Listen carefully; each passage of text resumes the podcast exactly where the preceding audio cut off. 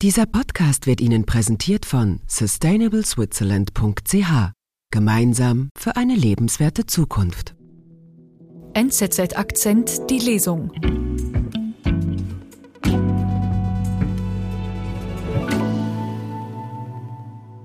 Seit ein paar Wochen gibt es jeden Mittwoch NZZ Akzent die Lesung.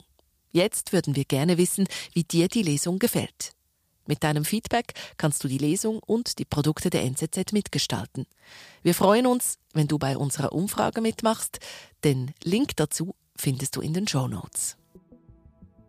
Mit Elli Schlein wählen Italiens Sozialdemokraten eine politische Aktivistin mit Schweizer Wurzeln an die Spitze. Die Antithese zu Giorgia Meloni. Ein Artikel von Luzi Bernet, gelesen von Lotti Happle.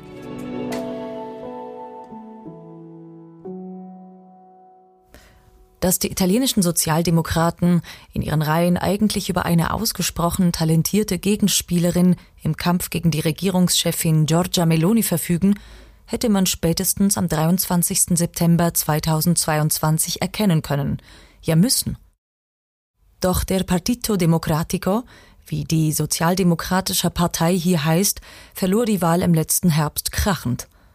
Und so ging der denkwürdige Auftritt von Elli Schlein auf der Piazza del Popolo im Römerstadtzentrum bald vergessen. Der Partito Democratico trug schwer an seiner Niederlage, derweil Giorgia Meloni sich im Palazzo Chicci weitgehend unbehelligt von der Opposition ans Werk machte.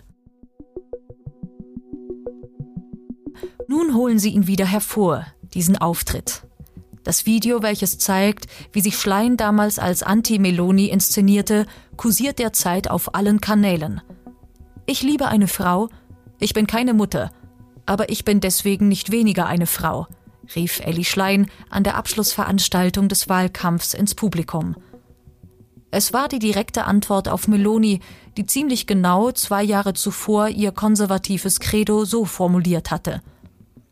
Ich bin Georgia, ich bin eine Frau, ich bin eine Mutter, ich bin Italienerin, ich bin Christin.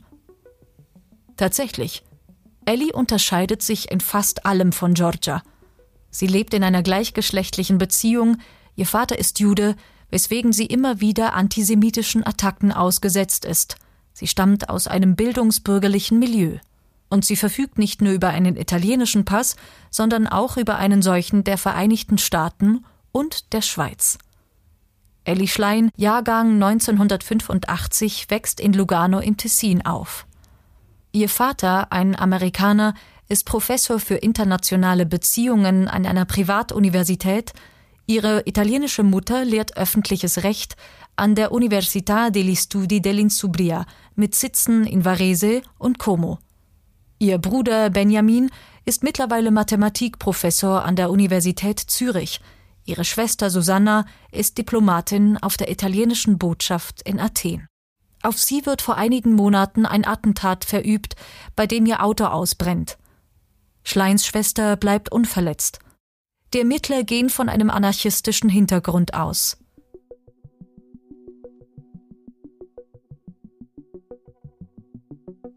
Im Tessin, wo Elli Schlein, wie sie einmal sagt, das Zusammenleben verschiedener Nationalitäten gelehrt habe, absolviert sie die Schulen. Lehrer schildern sie als brillante Schülerin, Ihre Freunde sagen, sie sei ein Vulkan gewesen. Sie verbringt die Zeit mit Videospielen und Musik. Amerikanischer Indie-Rock steht bei ihr offenbar hoch im Kurs. Dann zieht es sie nach Bologna, wo sie Jus mit Schwerpunkt Kriminologie und Verfassungsrecht studiert. Zweimal engagiert sie sich als Freiwillige in den Wahlkampagnen von Barack Obama in den USA. Es sind wertvolle Erfahrungen für ihren weiteren politischen Weg. 2013 wehrt sie sich öffentlich gegen eine Gruppe von Partito Democratico Politikern, die dem früheren Ministerpräsidenten Romano Prodi den Weg ins Staatspräsidium verbauen. Occupy Partito Democratico, so nennt sich ihre Bewegung. 2014 befindet sich der Partito Democratico dank dem damaligen Parteichef Matteo Renzi im Aufschwung. Eli dockt bei der Partei an, kandidiert für das Europaparlament und wird prompt gewählt. Mit Renzis Politik kann sie aber bald nicht mehr viel anfangen. Sie wechselt vorübergehend zu einer kleineren Splittergruppe.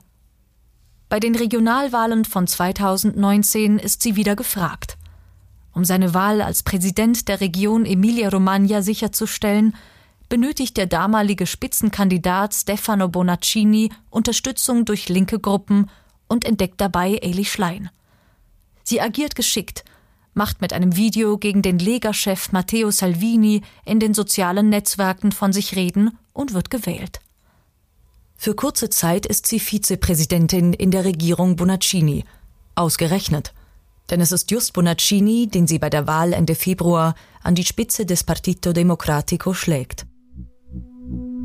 Wir sind gleich zurück. Gemeinsam für eine lebenswerte Zukunft. Die Initiative Sustainable Switzerland setzt sich für eine nachhaltige Schweiz ein und zeigt dir neue Erkenntnisse aus Wirtschaft und Wissenschaft. Unterstützt von den Partnern BCG, BKW, BMW, die Mobiliar, SAP, Swisscom und UBS. Wie du mitmachen kannst, erfährst du unter sustainableswitzerland.ch.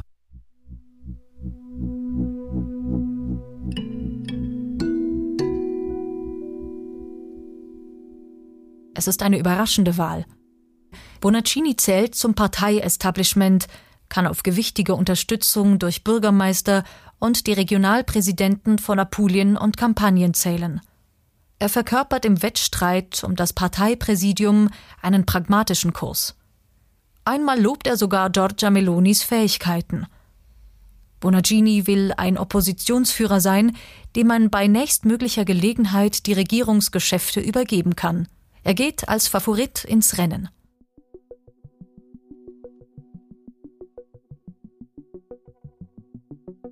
Elli Schlein demgegenüber ist aus anderem Holz geschnitzt. Sie steht der mitunter etwas sklerotisch wirkenden Partito Democratico Zentrale kritisch gegenüber. Auch diesmal haben sie uns nicht kommen sehen, sagt sie nach der Wahl vor ihren Anhängern. Es ist eine Spitze gegen jene Kreise in der Partei, die sich nach ihrem Dafürhalten vornehmlich um Machterhalt kümmern und weniger um die Sorgen der jungen Italienerinnen und Italiener. Aber auch sie hat prominente Unterstützung. Einer ihrer Promotoren ist Dario Franceschini, der frühere Kulturminister. Er sagt, ein Talent vom Kaliber von Elli Schlein komme nur alle zehn Jahre daher. Die Partei müsse diese Chance jetzt ergreifen.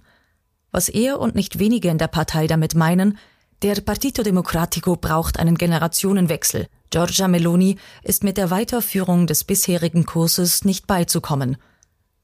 Der rechte Shootingstar braucht eine linke Antithese. Die Mehrheit der Partito Democratico Wähler sah das bei der letzten Wahl so. Bei den Primärwahlen der Partei waren es vor allem die großen Städte, die für Elli Schlein stimmten. Im Süden hatte Bonaccini die Nase vorn. Der wohlhabende Norden war demgegenüber klar auf Schleins Seite. Am Schluss vereinte sie 54 Prozent der Stimmen auf sich. Enrico Letta, der glücklose bisherige Parteivorsitzende, hat endlich eine Nachfolgerin gefunden. Eine, die sich bezüglich ihrer rhetorischen Begabung und vor allem ihrer Fähigkeit zur Mobilisierung deutlich vom professoralen Letta abhebt. Allerdings die Wahl Schleins ist mit Risiken und Nebenwirkungen verbunden. Zum einen für die Partei selbst.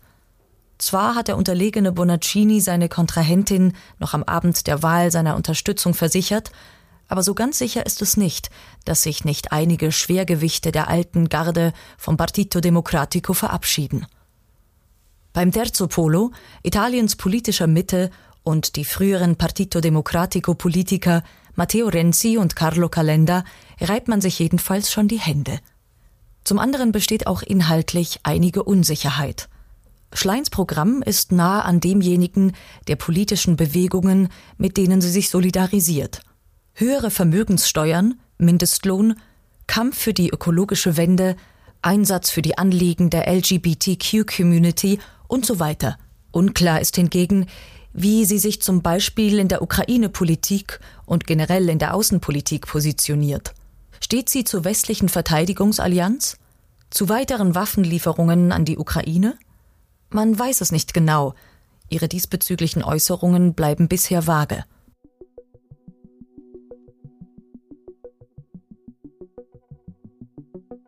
Elli Schlein ist ein Novum und ein Experiment, schreibt der Corriere della Sera.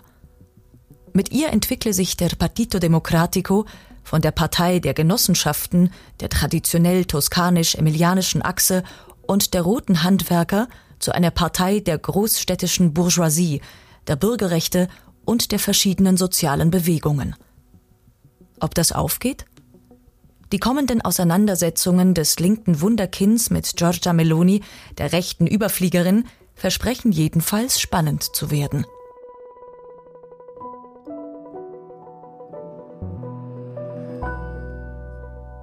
Das war NZZ Akzent die Lesung. Heute die Antithese zu Giorgia Meloni. Ein Artikel von Luzi Bernet, gelesen von Lotti Haple.